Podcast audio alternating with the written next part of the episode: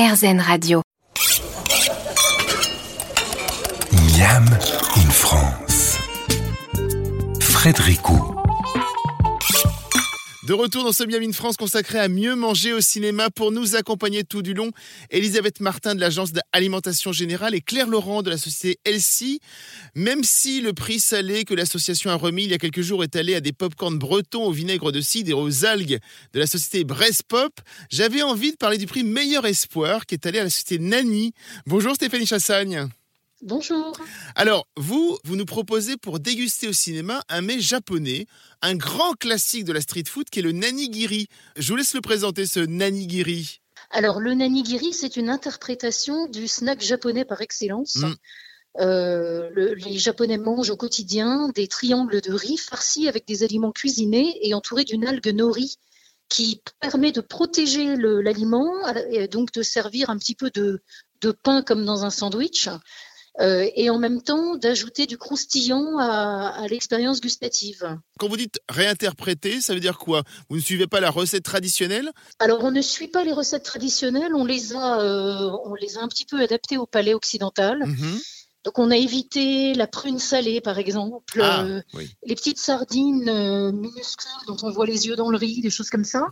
Et on a préféré faire des recettes, euh, on va dire, euh, peut-être plus classiques, mais toujours avec un petit, un- une petite différence. On fait par exemple du saumon teriyaki euh, au citron confit. Oui. Euh, on, on va faire, on a une autre recette d'avocat avec des graines, avec des graines de courge et des graines de sésame. On est, on est à la limite du classique. On prend des classiques et on les, on les améliore un petit peu pour rajouter de la mâche, par exemple. Euh, et puis pour s'assurer qu'en termes de conservation, on n'aura pas de problème. Donc vous, vous avez vécu au Japon il y a quelques années. Comment euh, justement l'idée de repenser le nanigiri euh, pour la France est-il née Alors l'idée est venue tout simplement euh, du fait que c'était le, c'était probablement euh, le snack qu'on mangeait le plus au Japon, nous-mêmes en tant que Mm. Français expatriés. Euh, tout le monde adorait ça, mes enfants, toutes les personnes qui me rendaient visite, y compris celles qui n'aimaient pas le sushi, puisque même quand il y a du poisson, il est cuit, donc ça change complètement l'expérience. On est près du sushi et du maki, mais sans être complète- complètement dedans. On n'a pas le, côté cru. Et, euh, et l'idée est venue lors d'une randonnée, parce que je faisais une randonnée avec une amie euh, française qui vivait en France. Et pour moi, ça tombait sous le sens de manger des onigiri. Et quand, euh, quand je lui ai sorti ça, elle, m'a dit, mais c'est incroyable, il faut absolument lancer ça en France. Voilà, et, et- et c'est vrai qu'à partir de là, j'ai commencé à réfléchir au projet et à m'associer à deux personnes donc, euh, qui ont aussi vécu au Japon. Marvet, qui, est, euh, qui était à l'époque bras droit de Thierry Marx euh, pour son restaurant du Mandarin Oriental, Mhm. et euh, une autre Stéphanie, qui elle est ingénieure agro. Alors vous avez également pensé justement à l'emballage, hein, à la fois dans la manière d'ouvrir ce petit sandwich de riz, si on peut l'appeler comme ça, mais, mais aussi de manière recyclable. Euh, C'était important pour vous cette, euh, voilà, ce côté véritablement respect aussi de l'environnement? Oui, absolument. On veut faire un produit dont on puisse être fier, donc il fallait aussi que le plastique soit recyclable. Et l'un dans l'autre, la quantité de plastique utilisée pour emballer un onigiri est extrêmement faible en fait. L'idéal est de ne pas avoir d'emballage du tout, mais bon, Il faut, euh, il faut bien, avoir un emballage, autant le faire le plus léger possible. C'est ça. Elisabeth Martin, parlez-nous de ce prix Meilleur Espoir. Alors, au niveau des prix, c'est ce, que- je disais tout à l'heure en coulisses. En fait, euh, on, avait prévu de rendre un, grand prix euh, salé, un grand prix sucré, le grand prix de la création et le grand prix jeune, et le prix jeune pousse. En fait, quand vous regardez finalement les prix qui ont été remis, c'est pas ce qu'on a fait. Euh, on a trouvé un grand prix sucré, on a trouvé un grand prix salé et, et on avait plus de produits qu'on avait envie de primer, mais ils ne répondaient pas finalement au grand prix de la création.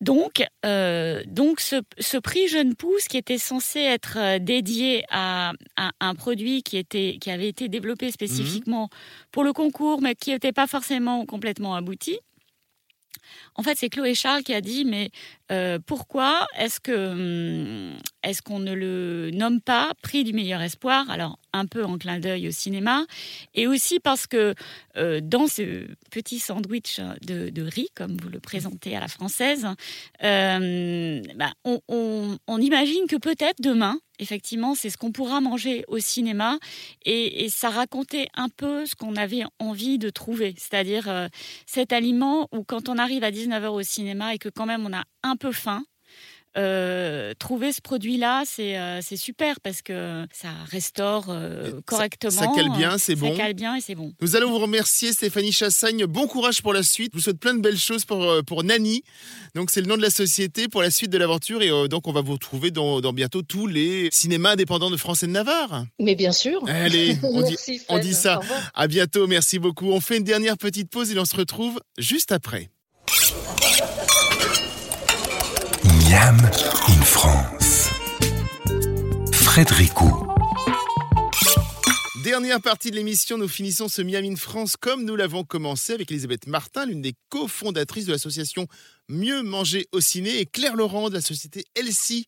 Alors il y a deux produits dont nous n'avons pas parlé, des infusions glacées de la société Bienfait hein, de Antoine Denezel, ou encore des sorbets à base de malte d'orge breton de la société Verger Perdu de Richie Huxley. Les deux ont obtenu des prix également. Euh, qu'est-ce qui va se passer alors? Expliquez-nous pour ces différents produits que nous avons tous évoqués. Donc on fait quoi? On appelle les 2000 cinémas indépendants et on leur dit voilà, il y a ce prix qui existe maintenant. Commandez nos produits, commandez les produits des gens qui ont gagné. Comment ça fonctionne avec eux?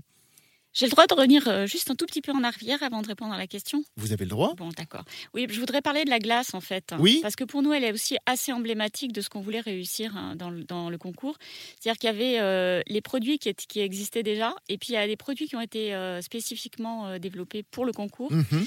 Et quand même, la glace du verger perdu à base de mal d'orge, c'est vraiment une création. Et je, je, vais la présenter en même pas euh, quelques secondes.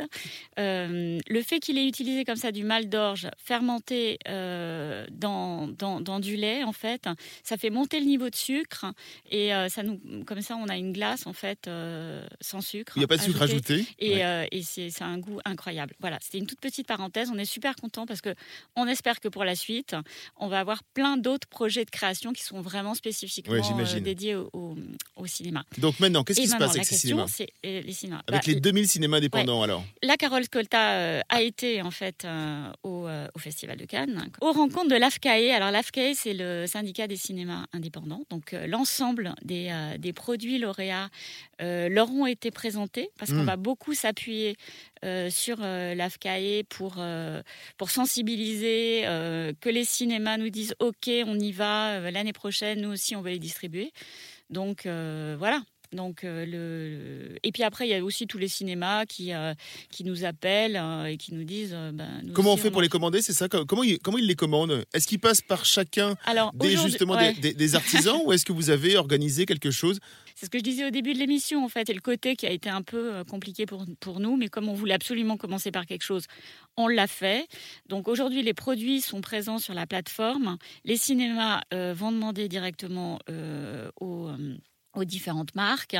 Euh, on est en train de voir si on peut pas trouver un système de, de, groupement qui serait beaucoup plus simple pour tout le monde. Donc, on est dessus. On n'a pas encore les réponses. En train de travailler dessus. On se dit qu'en septembre, il nous reste encore quelques mois, on va y arriver. Euh, voilà, donc ça c'est la première, hein, c'est le travail qu'on va faire dans les mois à, venir.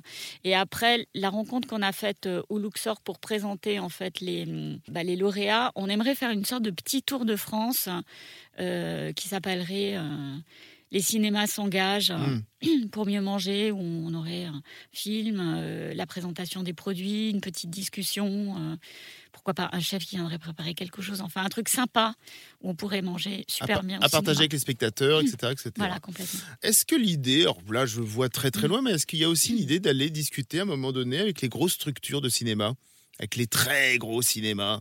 Qui sont très présents sur le territoire bah, Nous, je pense qu'on est très ouvert et surtout on a très envie en faire de faire changer les choses. Donc on euh, on va pas dire bah non, euh, nous on travaille que pour eux, puis eux non.